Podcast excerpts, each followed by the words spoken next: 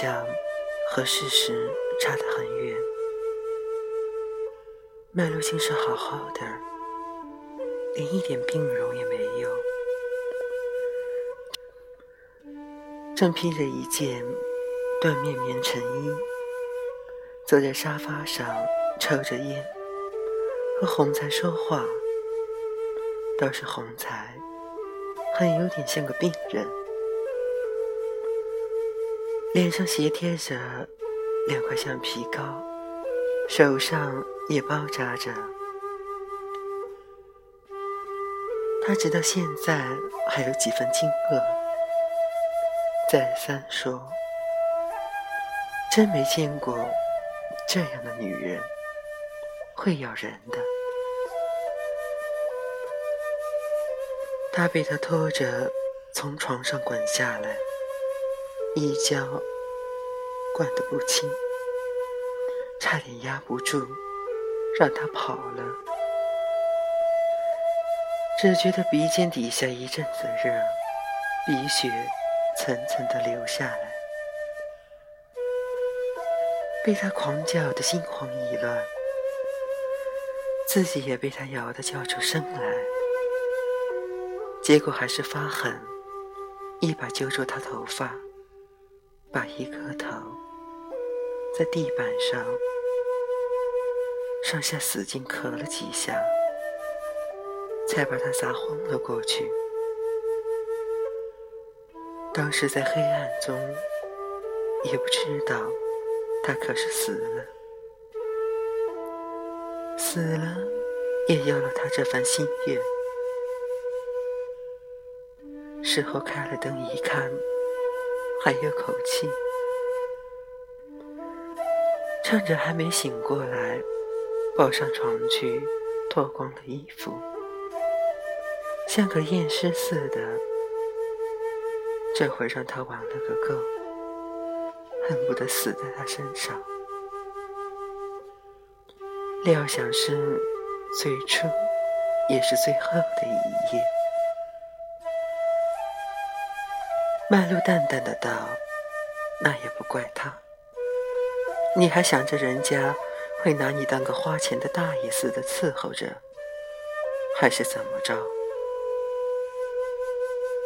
红彩道：“不是，你没看见他那样子，简直像发了疯似的。早晓得他是这个脾气。”麦乐不等他说完，便剪断他的话道。我就是因为晓得他这个脾气，所以我总是说办不到，办不到。你还当我是吃醋？为这个就跟我像仇人似的。这时候我实在给你逼得没法了，好容易给你出了这么个主意，你这时候倒又怕起来了。你这不是诚心气我吗？他把一支烟卷直指到他脸上去，差点烫了他一下。红才皱眉道：“你别径自埋怨我，你倒是说怎么办吧？”曼露道：“依你说怎么办？”红才道。老把他锁在屋里，也不是事。早晚你妈要来问我们要人。曼露道：“那倒不怕他，我妈是最容易对付的，除非他那未婚夫出来说话。”红才霍的一起身来。踱来踱去，喃喃的道：“这事情可闹大了。”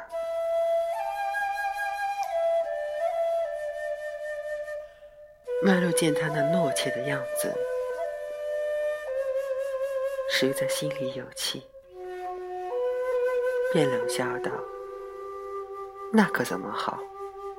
快放他走吧，人家肯白吃你这样一个亏。”你花多少钱也没用，人家又不是做生意的，没这么好打发。红彩道：“所以我着急呀。”麦乐却又哼了一声，笑道：“要你急什么？该他急呀。他反正已经跟你发生关系了，他再狠，也狠不过这个去。”给他两天功夫，仔细想想，我再去劝劝他。那时候他要是个明白人，也只好见台阶就下。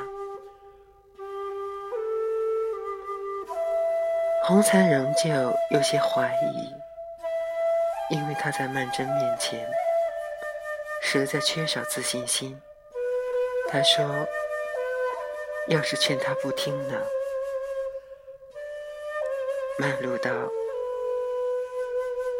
那只好多关几天，耐耐他的性子。”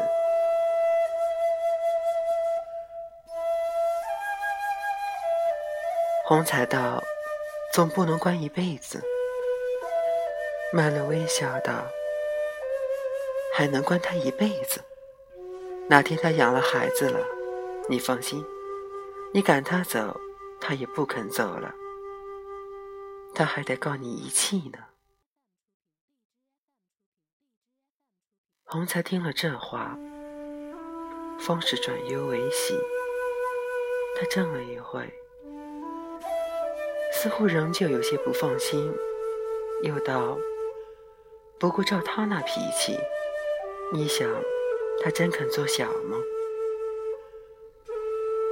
曼璐冷冷的道：“他不肯，我让他，总行了。”红才知道他这是气话，忙笑道：“你这是什么话？由我这儿起就不答应？我以后正要慢慢的补报你呢。像你这样贤惠的太太，往哪找去？我还不……”好好的孝顺孝顺你，曼璐笑道：“好了好了，别哄我了，少给我点气受就得。”红才笑道：“你还跟我生气呢？”他闲着脸，拉着他的手，又道：“你看我给人家打的这样，你倒不心疼吗？”曼洛用力把他一推，道：“你也只配人家这样对你。谁要是一片心都扑在你身上，真得给你气伤心了。你说是不是？你自己摸摸良心看。”